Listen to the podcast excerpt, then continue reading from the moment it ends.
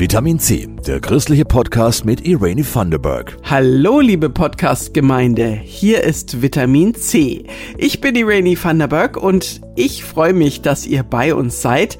Heute wird's teuflisch interessant. Wir berichten über den neuen Film Lucifer und am 1. Mai wird der Patient Arbeitswelt mal kirchlich durchleuchtet und musikalisch wird's mit einem Projekt für Kinder. By the way, abonniert uns doch auf Spotify und Co. Seit Donnerstag, den 28. April, läuft das Psychodrama Lucifer in den Kinos. Es beruht auf der wahren Geschichte einer Teufelsaustreibung. Interessant ist aber auch die preisgekrönte Hauptdarstellerin. Die ist im normalen Leben Pfarrerin. Christoph Lieferts berichtet. Die streng religiöse Maria wohnt zurückgezogen mit ihrem Sohn in einer einsamen österreichischen Berghütte. Ihr Johannes ist schon erwachsen, aber hat den Verstand eines Kindes. Der Alltag wird bestimmt von einem Adler, Ritualen und Gebeten. Gott, gib uns Kraft, mach uns stark gegen diese Schänder.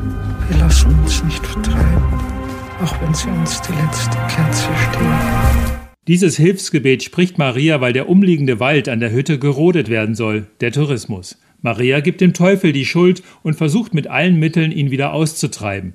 Luzifer, Satan, der Teufel. Professor Traugart Jänichen von der Uni Bochum beschreibt das Böse. Überall dort, wo es Strukturen gibt, aber auch Stimmungen, Gefühle von Menschen, die destruktiv wirken, die versuchen, Zusammenleben zu stören. Da sind dämonische Kräfte am Werk und dafür gibt es in der christlichen Tradition das Sinnbild des Teufels. Die Teufelsaustreibung endet in einer Katastrophe. Bedrückende und faszinierende Szenen. Maria ist keine Schauspielerin, sondern die evangelische Pfarrerin Susanne Jensen. Da sieht man die atemberaubende Natur und man begegnet Menschen, Menschen mit Gefühlen, die äh, ja aus Fleisch und Blut bestehen. Die Maria und der Johannes, das ist Herz. Da habe ich ganz viel eigene Religion und Gefühle reingebracht, was den Glauben anbelangt. Lieder auch waren mir sehr wichtig. Jensen wird für ihre atemberaubende Performance gelobt. Sie setze sich emotional und körperlich voll und ganz ein. Sie hat auch im realen Leben selbst heftige Katastrophen erlebt und zeigt das durch Tattoos und Outfit und übersetzt es in die Filmrolle, neben ihrem Job in der evangelischen Kirche Eckernförde. Von Mai bis August, Anfang August, da habe ich an der Rolle gearbeitet und habe gleichzeitig hier als Pastor gearbeitet. Wir haben immer wieder Nachrichten ausgetauscht und ja, da habe ich das entwickelt, diese Maria zusammen mit dem Regisseur. Ich habe sie sozusagen geschnitzt. Pfarrerin und Schauspielerin, so unterschiedlich sind diese beiden Tätigkeiten gar nicht, findet die Pfarrerin. Präsent sein, hochkonzentriert, immer dicht an den Lebensfragen ob am Set oder in den Seelsorgegesprächen von der Wiege bis zur Bahre. Und dann hast du so eine Trauerfeier und die dauert eine halbe Stunde oder 45 Minuten oder so und da hast du One Take.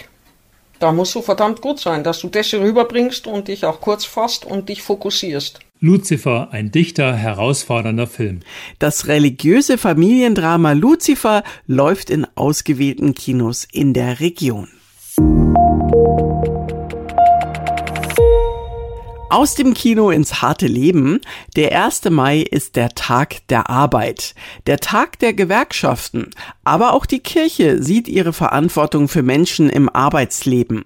Im kirchlichen Dienst in der Arbeitswelt KDA kümmern sich Seelsorgerinnen um die Belange der Angestellten. Die vergangenen zwei Jahre waren auch für sie eine große Herausforderung. Arbeitsseelsorger Peter Lüsi sieht im Ergebnis, dass die Arbeitswelt sich künftig ziemlich ändern wird. Elke Zimmermann berichtet. In den vergangenen zwei Jahren haben die ArbeitsseelsorgerInnen wie Peter Lisi den Kontakt zur Arbeitswelt per Telefon, Videokonferenzen und E-Mails aufrechterhalten, wo sonst eher direkte Kontakte üblich waren. Die lange Kurzarbeit hat viele an ihre finanziellen Grenzen gebracht, stellt Lisi fest. Viele Leute leben ja ein Stück weit auf Kante. Man muss auch sehen, äh, dass sich die Mieten nach oben entwickeln. Also das heißt, auf der Ausgabenseite entstehen Kosten, die durch Kurzarbeit, durch das Kurzarbeitergeld schlicht und ergreifend nicht abgedeckt werden können. Das betrifft hauptsächlich Menschen, die in der Gastronomie, im Kunstbereich, beim Messebau oder in der Pflege arbeiten. Und noch eine Gruppe hat viele Fragen. Da haben wir oftmals äh, Leute am Telefon, äh, die ja hier zur Arbeit eigentlich hermigriert sind, deren Deutsch nicht besonders gut ist, die sich auch hier nicht so auskennen und da sind wir sozusagen der Vermittlungskanal. Jetzt dachten alle, wir könnten aufatmen. Corona ist mehr oder weniger vorbei. Aber die Zahlen schwanken extrem. Und dann kam noch der Krieg in der Ukraine dazu. Alles Faktoren, die den Blick in die Zukunft schwierig machen. Aber von einem ist der Arbeitsseelsorger sehr überzeugt. Wir werden sicherlich nicht äh, in die Zeiten vor Corona zurückkehren. Ähm, der Digitalisierungsschub ist Realität. Die Leute haben es gelernt, äh, digital zu arbeiten. Und es wird einige Veränderungen bewirken. Da bin ich mir sehr sicher. Homeoffice wird in vielen Branchen als fester Bestandteil bleiben. Auch Dienstreisen werden auf ein Mindestmaß zurückgehen. Und die Hotelbranche stellt sich bei Tagungen um, hat Lisi erfahren. Ich nehme wahr, dass Hotels sich darauf einstellen, hybride Veranstaltungen einzurichten. Das kann man sich dann so vorstellen, dass Leute, die in der Region des Hotels wohnen, präsent sind und Leute, die von anderen Ecken Deutschlands oder Europas kommen, dann einfach nicht anreisen, sondern virtuell präsent sein werden. Viele haben aber auch gelernt, ihre Interessen besser durchzusetzen. Und die Vereinbarkeit von Familie und Beruf hat durch die Jahre der Pandemie an Bedeutung gewonnen. Ein Gutes hatte sie also doch. Apropos Corona. Zwei Jahre Pandemie liegen hinter uns und den Kindern. Zwei Jahre Starren auf Computer, Handy oder Fernseher. Für viele eine echte Reizüberflutung. Damit auch mal die anderen Sinne zum Einsatz kommen, schickt das Nürnberger Projekt Mubikin Grundschüler auf eine Entdeckungsreise mit Geräuschen. Julia Riese war bei einer Unterrichtsstunde dabei. Als allererstes brauche ich von euch ein bisschen Wind, ein bisschen Blätterrascheln und vielleicht immer mal wieder ein bisschen Vogelgezwitscher. Die Klasse 4b der Grundschule Eibach steht im Halbkreis um die Musikpädagogin Rebecca Deckert. Das hier ist kein normaler Musikunterricht, sondern eine Mubikin-Stunde. Mubikin steht für musikalische Bildung für Kinder und Jugendliche in Nürnberg. Das ist ein Programm der Stadt zusammen mit der Musikschule und der Hochschule für Musik. Alle zwei Wochen ist Rebecca Deckert in der Grundschule Eibach. Mobikin soll die Kinder zum praktischen Tun animieren. Also da geht es wirklich darum, Instrumente auszuprobieren, anzufassen, experimentell zu spielen oder eben mit dem Körper Klänge machen, mit der Stimme Klänge machen, einfach wirklich ins Tun kommen. Heute steht auf dem Programm Waldgeräusche. Dafür wurden schon Ideen gesammelt. Wind, Blätterrauschen, verschiedene Vögel, ein Specht. Die Kinder dürfen sich aussuchen, was sie sein wollen und machen alle Geräusche nur mit ihrem Mund oder Körper. Der Wind wird ein Sch oder F. Fürs Blätterrascheln reiben die Kinder ihre Hände aneinander. Mach nochmal deine Olle. Und deine Olle?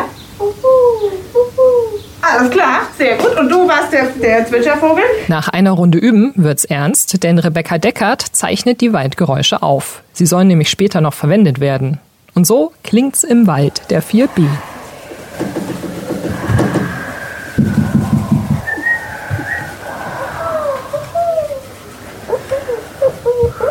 Seit ein paar Monaten ist das Klangvielfraß in den Mubiking-Klassen unterwegs. Ein Projekt, bei dem Kinder Geräusche sammeln, verändern und kombinieren. Die Anregung für das Projekt war tatsächlich die Corona-Pandemie, denn während Lockdowns und Homeschooling mussten viele Kinder einerseits Stille und Verzicht erleben, sie wurden aber auch von optischen medialen Reizen überflutet. Jetzt sollen sie neu lernen, sich auf ihre verschiedenen Sinne zu konzentrieren. Das Hören steht dabei im Mittelpunkt. Von Anfang des Schuljahres bis jetzt ging es darum, einfach genau hinzuhören. Ich habe jede Stunde Alltagsklänge mitgebracht, die habe ich aufgenommen und dann habe ich den Kindern vorgespielt und die haben geraten, ob das jetzt die Klospülung ist oder ein Stift auf Papier oder sowas. Und da hat man schon gemerkt, wie sie immer besser wurden, die Sachen zu erkennen und dann auch einfach immer neugieriger wurden, wie es so um sie herum klingt. Die gesammelten Waldgeräusche sollen für eine Hörgeschichte benutzt werden. Dafür hat die Klasse vier Kurzgeschichten über Tiere geschrieben. Über einen Wolf im Wald, einen Jaguar im Dschungel, ein Schweinchen auf dem Bauernhof und eine Fliege in einem Wohnhaus. Die Kinder werden die Geschichten selbst vorlesen. Sie sind überhaupt total begeistert von den Mubikin-Stunden, erzählen Elif, Jenny, Finn und Beatrice. Weil es macht Spaß, Musik zu machen und ich mag halt Musik. Ich mag halt die Klänge, die wir immer machen. Ich lerne auch viel bei Mubikin und Die Mobilkinderin ist halt ganz lustig. Da kann man Instrumente spielen und das bringt mir auch manchmal zum Lachen, weil wenn man zum Beispiel einen Streit hat, dann kann man lachen auch mit dem Mobilkin. Die fertigen Hörgeschichten und die Projekte aus den anderen Mubikin-Klassen werden vom 16. bis 22. Mai in Nürnberg in der Kulturwerkstatt auf AEG zum Ausprobieren ausgestellt. Das war der Vitamin C Podcast für heute. Wir sehen uns im Kino. Wer Fragen oder Anregungen hat, einfach mailen. Unsere Mailadresse ist pod-vitaminc.epv.de. Die Redaktion dieses Podcasts machen Jasmin Kluge und Christoph Leferz. Und falls ihr es noch nicht getan habt, abonniert uns doch auf Spotify und Co. Ich bin Irene Vanderberg. Wir hören uns. Das war Vitamin C, der christliche Podcast. Für Fragen oder Anmerkungen schreibt uns an pod-vitaminc.epv.de. Vitamin C, jeden Sonntag neu.